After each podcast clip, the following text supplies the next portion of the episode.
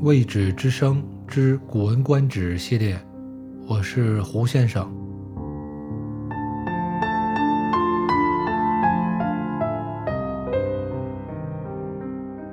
本集的文章出自于《国语·周语上》，名称为《昭公见厉王之棒》。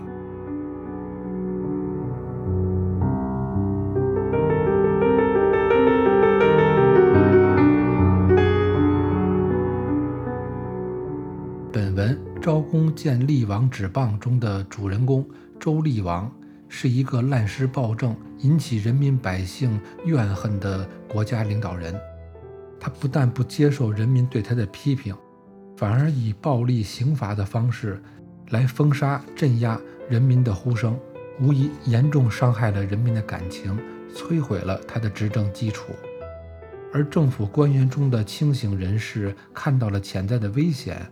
向他进行劝谏，但是已经深深沉醉于无上权力与吹捧赞美中的最高领袖，根本听不进去这些逆耳的忠言。对于大臣昭公的纳谏，一针见血的批评，反而是视若无睹，满不在乎。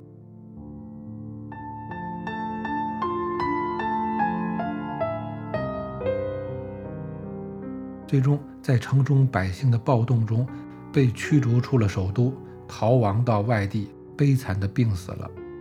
本文的这个故事，一是说明自由的批评政府是天然的应有的权利，每个人都可以理直气壮地去行使这一权利。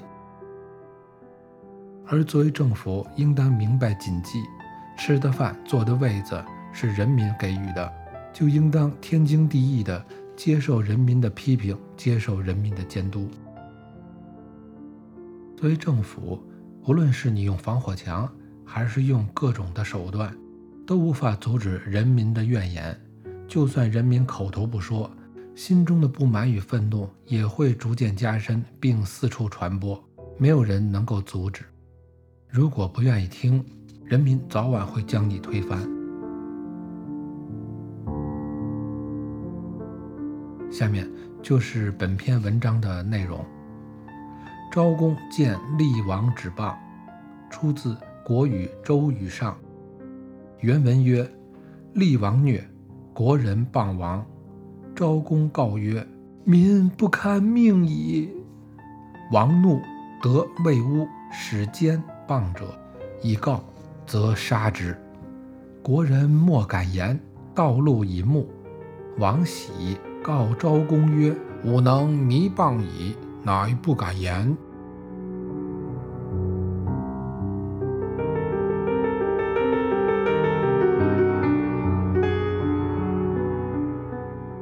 上面这段原文的意思是说，在公元前八百多年的时候，西周的第十代君王姬胡，也就是周厉王，他自认为自己是一个英明神武的伟大领袖。但却是一个滥施暴政的暴君。他推行的政策伤害了人民百姓的利益，在他统治下的人民都怨声载道，纷纷的指责批评他们的国家领袖周厉王。一位名叫昭公的政府官员对周厉王说：“咱们国家的百姓们对您的政策非常的不满，已经无法忍受您的统治了。”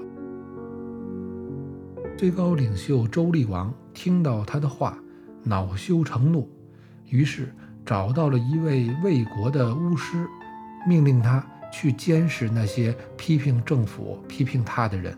在政府的监视下，谁胆敢批评政府，周厉王就立即下令把那个批评政府的人折磨致死。于是，人民百姓不再敢说话，不再敢批评政府。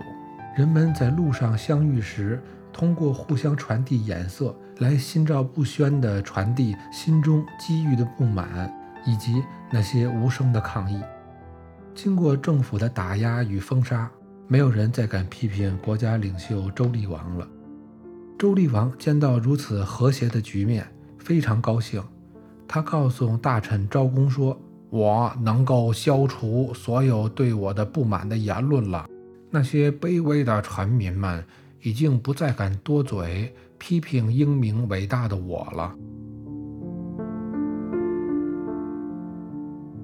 原文曰：“周公曰：‘唉，是瘴之也。防民之口，甚于防川。川拥而溃，伤人必多，民亦如之。是故为川者决之使导。’”为民者宣之使言，故天子听政，使公卿之于烈士献诗，古献曲，史献书，诗真，叟赋，蒙咏，百工见，庶人传语，近臣尽归，亲戚补察，古史教诲，冒爱修之，而后。王斟酌焉，是以事行而不悖，民之有口也，有土之有山川也，才用于是乎出？尤其有元兮眼卧也，衣食于是乎生，口之宣言也，善败于是乎兴，行善而必败，其所以辅财用衣食者也。夫民虑之心而宣之于口，诚而行之，乎可庸也？若庸其口，其语能几何？王弗听，于是国人莫敢出言。三年，乃流亡于治。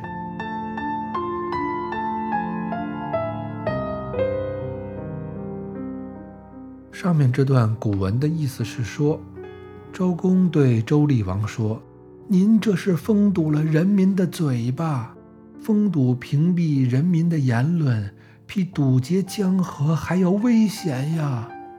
江河堵塞会一溃千里，伤害很多很多人；而封堵屏蔽人民的言论也是如此的危险。治理河道的人要想疏通拥堵的水流。”治理百姓的人就必须要开导百姓，使他们畅所欲言。天子处理政务，要让公卿士大夫，直到各种级别的官员都要出来献诗。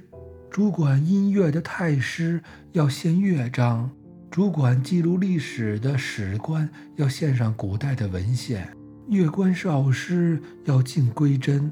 没眼瞳的盲人乐师要吟咏，有眼瞳的盲人乐师要讽咏。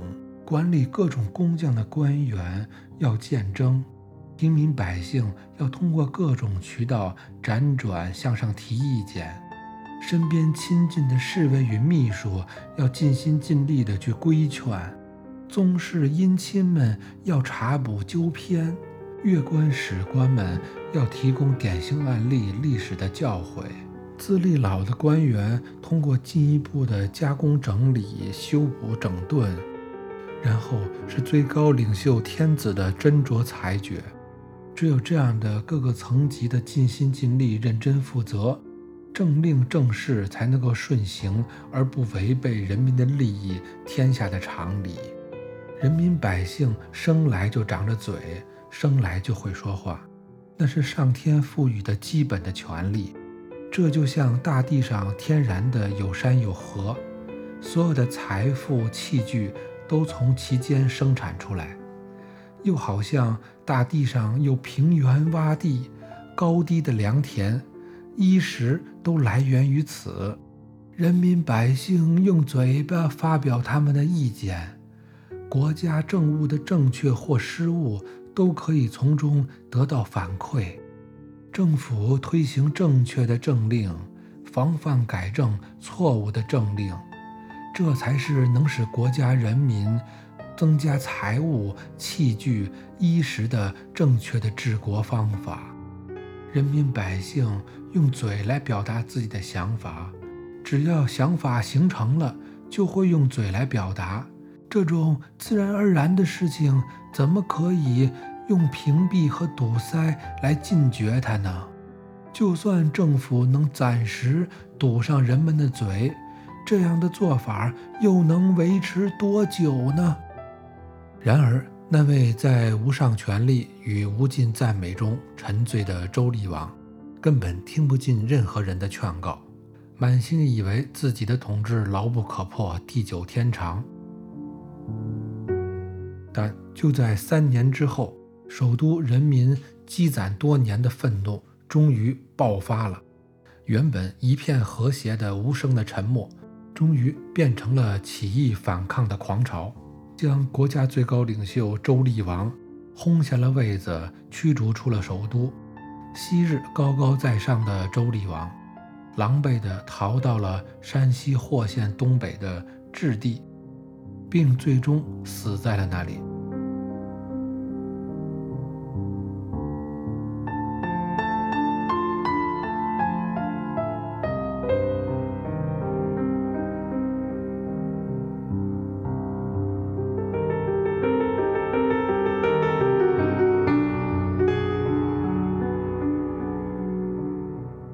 以上就是古文昭公见厉王指棒的全部内容。本文是一篇探讨人民的言论自由的文章，反映出三千年前的中国人就已经清醒而深刻地认识到，人民百姓有言论自由的权利，有批评政府的权利。人民百姓应当利用这种权利，自由表达自己的意见。对政府的行政措施进行批评，提出自己的想法。政府以至于国家领袖不能制止干预百姓的批评，应当勇于接纳人民的意见，这才是一个国家、一个民族可以兴旺发达的基础。谁违反了这种原则，谁注定将会被人民所抛弃，被时代所抛弃。孔子家语中说。水可载舟，亦可覆舟。荀子中有“水则载舟，水则覆舟”，这些警句相互映衬，同为总结成治国经验教训的千古名言。